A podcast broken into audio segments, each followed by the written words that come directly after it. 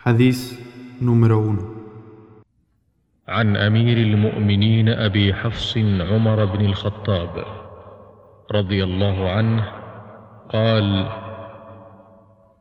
سمعت رسول الله صلى الله عليه وسلم يقول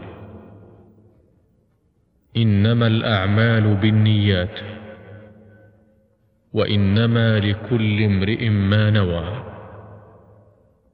فمن كانت هجرته إلى الله ورسوله فهجرته إلى الله ورسوله.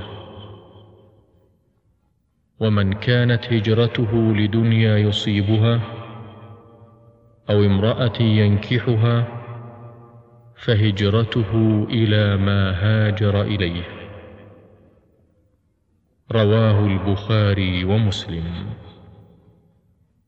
Narró el emir de los creyentes, Abu Hafs, Omar ibn al-Khattab, radiallahu anhu, oía al mensajero de Allah, sallallahu alayhi wasallam, decir: Ciertamente las buenas obras dependen de las intenciones, y cada hombre obtendrá según su intención.